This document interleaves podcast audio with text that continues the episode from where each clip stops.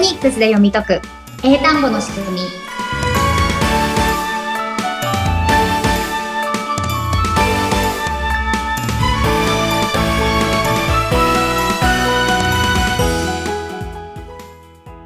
皆さんこんにちはフォニックス英会話講師の坂下悦子ですそしてインタビュアーの神谷由紀子です、えー坂下さん56回目よろしくお願いしますよろしくお願いしますさあこの番組ですねもう何度も何度も皆さんからの反応が欲しいよどんな風にフォニックス 活用してますかってのを教えてねってことを言っていましたらもう優しい皆さんからたくさんの反応が坂下さんの元に送られてきたということで皆さんありがとうございますありがとうございますでその中であの一つちょっとねそのメッセージを読ませていただきたいなと思ってますがよろしいでしょうかはいはーい、えーでは読みますね、えー最近ポッドキャストというものがあると知りその中で英単語の仕組みという言葉に惹かれて聞き始めました私は34歳で過去に英検準2級を取りましたが、英語から離れすぎて全て忘れてしまいました。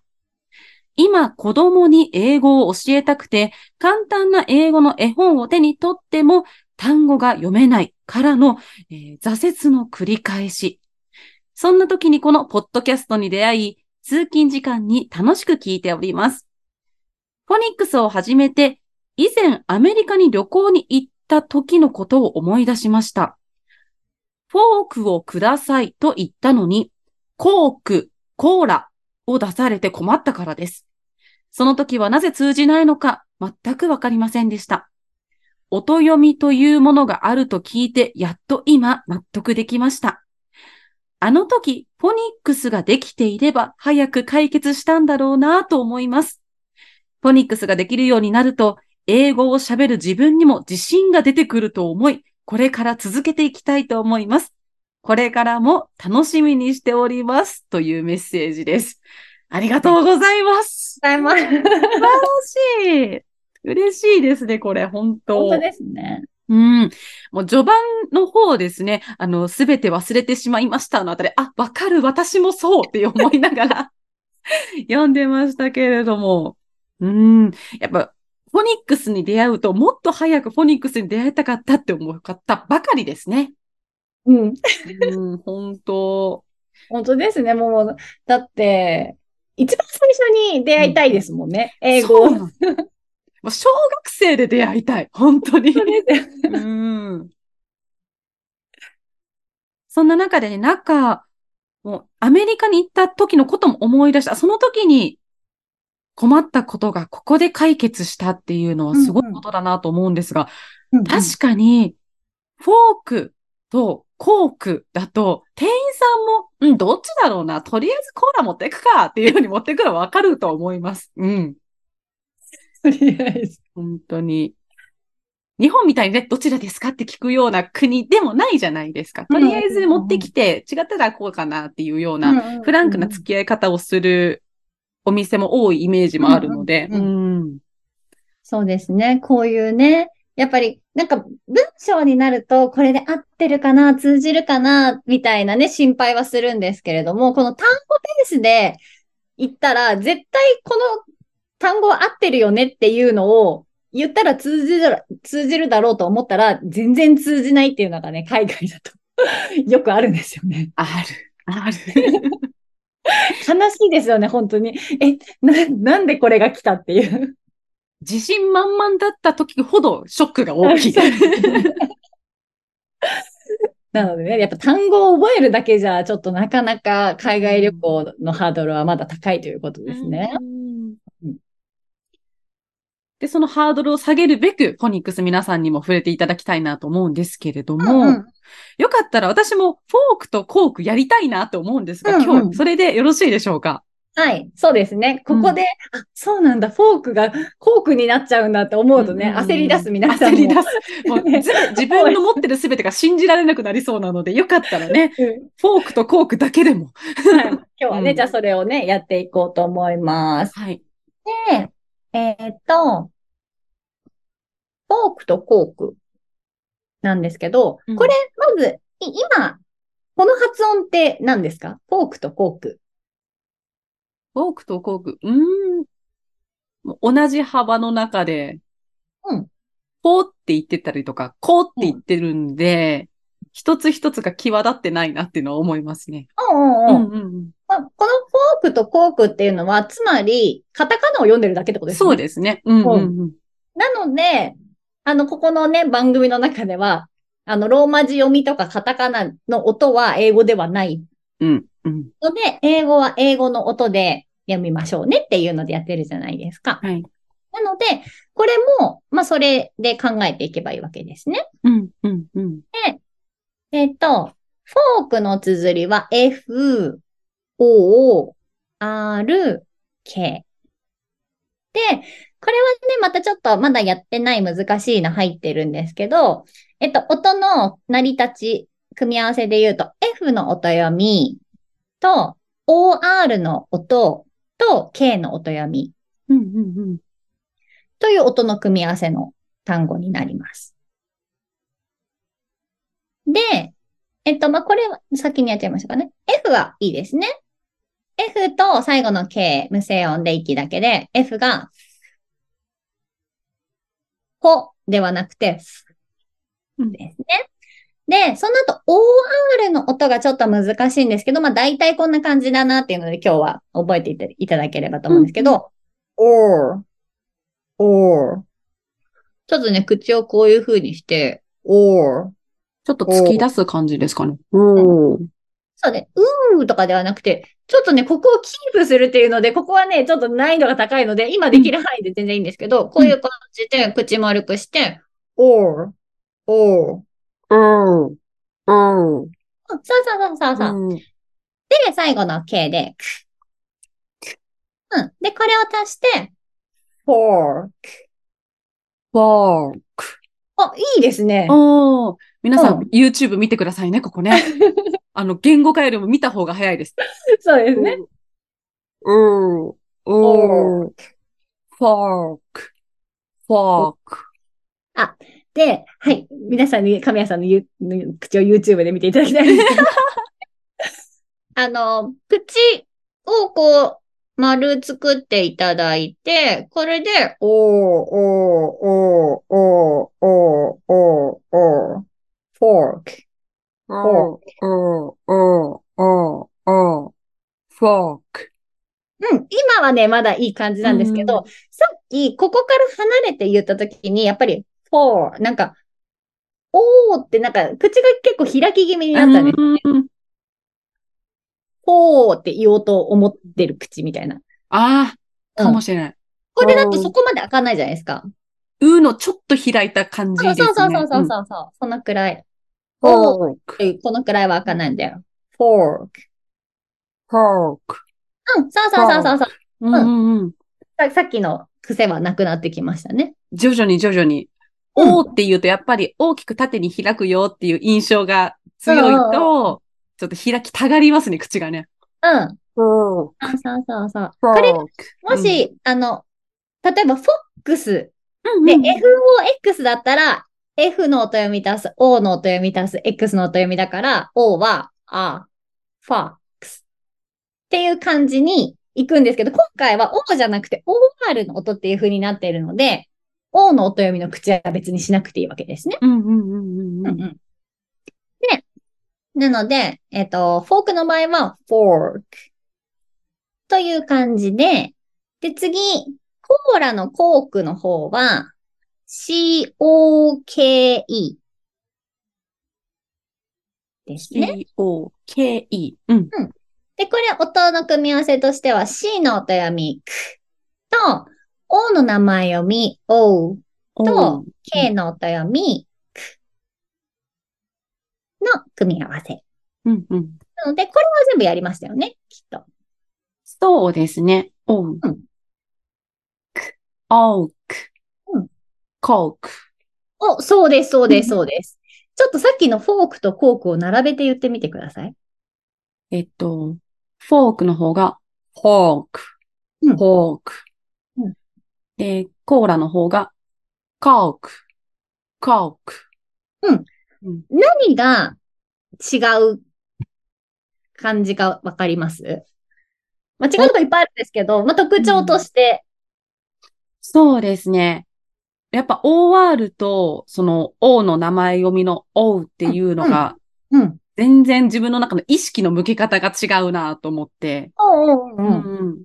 意識の向け方っていうのは、な、何に意識を向けてるんです かうんと、O っていう音をちゃんと出そうというか。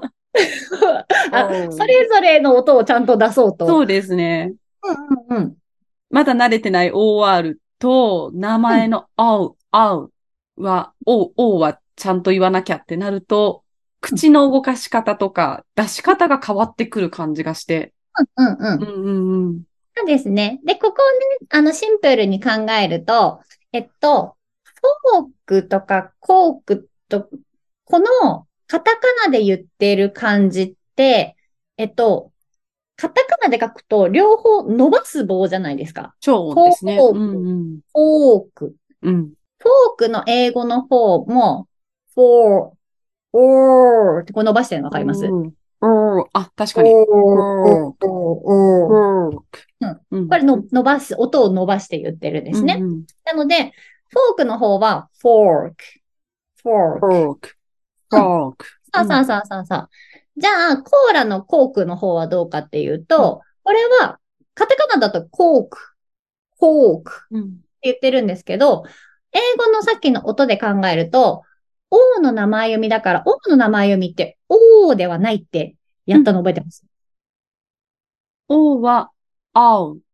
青だったかなお。O の名前読みは、青。青。あう青青あれわかんなくなってる。 わかんなくなってる。顔。そうですね。ね。最近ね、いろんなやつをやったの で、混乱している方もうん多いと思うんですけれども、えっと、名前読みっていうのは学校で習ったやつなので、うん A だったら A う、ん B だったら B のやつですね。うんなので、学校で習ったとき、O はなんて習ったんでしたっけ O は、O。O。うん、そうですよね。うんそのまま。うんうん。 A, B, C, D, E, F, G で、 S, H, A, K. O, O, O, P, Q. うん O, P, Q, R みたいな感じうで、ん多分 O ってか、 O O に伸ばす棒みたいなう。んうんふうに思ってる方が多いと思うんですけど、王の、あ王の名前読み、あんまりしっかりやってなかったですかねどう、どうだったかな 今さらはっと神違谷さんうの。もしかしてやってないかもしれないです。すいません。あの、失礼い 回たし数まがし多た。く私たちも重ねてくるとね、やったのかやってないのか分かんなくなっちゃうから、逆にリスナーさんから教えてほしいですね。であもやここちゃんとやってないよってやってないいようしましょのう が。はい。で、この王の名前読みは、えっと、まあ、王みたいな感じなんですけど、うん今言った、王を伸ばすではなくて、おう、おう、おううんおうおうではなくて、おう。ちょっとすぼめていく。おそうだから。おとうを言ってるような、まあ、カタカナあんま使いたくないですけど、おうではなくて、おう。おう。うん。さあさあさあさあさあ。うんうん。音伸ばす棒ではなくて、どっちかといえば、音小さい、うみたいな感じ。おう。うん。おう。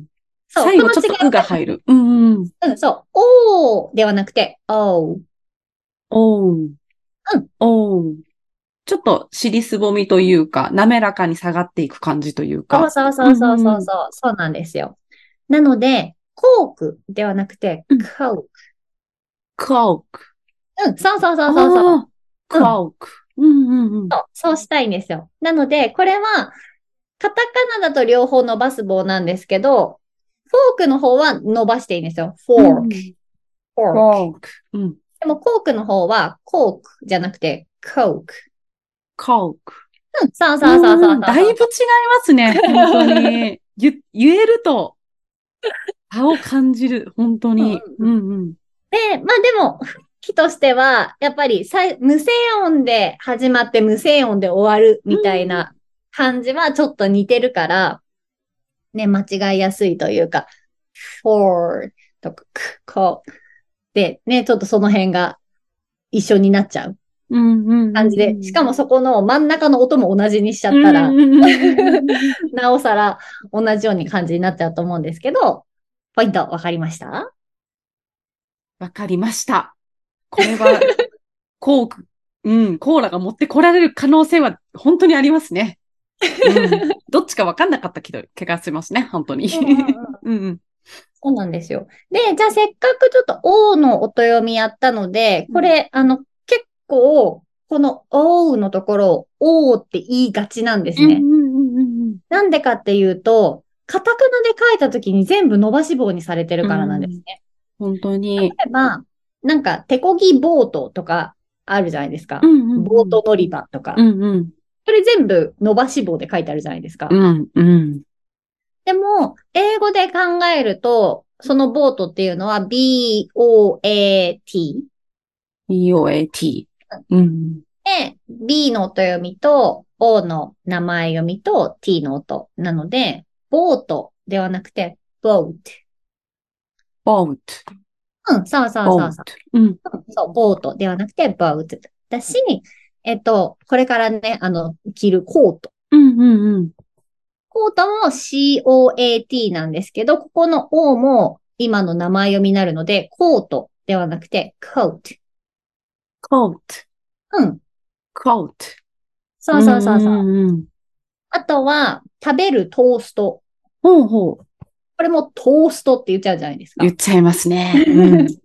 でも、これも toast で O の名前読みにして、トースト。トースト。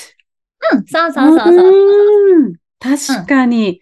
ああ、棒に、超音に惑わされますね、日本人は特にこれ。うんだっていつもカタカナだと別になんか、ボートとか言ったら変じゃないですか。急にびっくり する。ボート乗り場行こうよってなっちゃいますから。うん。はうい。んでも、、英語の時もそのままボートとかコートとか言うんじゃなくて、英語の場合は今みたいな、ボート、カウト、カウストっていう音になるわけですね。うんうんうんうん。いや、カタカナ英語に惑わされないように一つ一つ丁寧にやっていくしかないですね、でも。そうですね。うんで、フォニックスを知らないから、カタカナを頼りにしてただけであって、まあ、あの、もしね、一番最初に英単語はこういう風に読むんだよっていうのが、フォニックスから入っていければ、うんもうこれ、こっちが正しい読み方っていう風に入っていくので、うん。まあね、皆さん、これから、私もまあ途中からそれに変えた派なんですけれども、 英単語を読むときは、なんとなくカタカナでこうだよねって考えるんじゃなくて、フォニックスのいろんなルールを知ってると、自分で見たときに、あ、これはこういうルールで、ここはこういうふうに読む単語だから、こうだよねっていうのが自分で考えながら読めるようになっていきますので、はい。カタカナにね釣られないように、そっちのルートの脳をちょっと鍛えていきましょこれからもよろしくお願いいたします。う。それではまたメッラセースジトありがとうございましたにインフォメーションお願いいたします。はい。この番組では皆さんの声を聞きながら進めていきたいと思っております。今日いただいたメッセージのように、皆さんね、思ったこととか、こういうことがありましたって言ったことを、あの、お気軽に LINE からいただければと思います。LINE はあの概要欄からあります。で、今、えっ、と、LINE に登録していただくと、特典で A から Z の音読みが覚えやすくなる仲間の音の一覧表もお送りしておりますので、ぜひ皆さんお気軽に LINE の方もご登録ください。あとは自宅でフォニックスについて学べるメールセミナーもやっておりますので、ぜひ概要欄の方ご確認ください。ありがとうございます。それでは今回はここまでということで、ここまでのお相手は、フォニックス英会話コースの坂下悦子と、生徒インタビュアーの神谷由紀子でした。それではまた次回、ありがとうございました。ありがとうございました。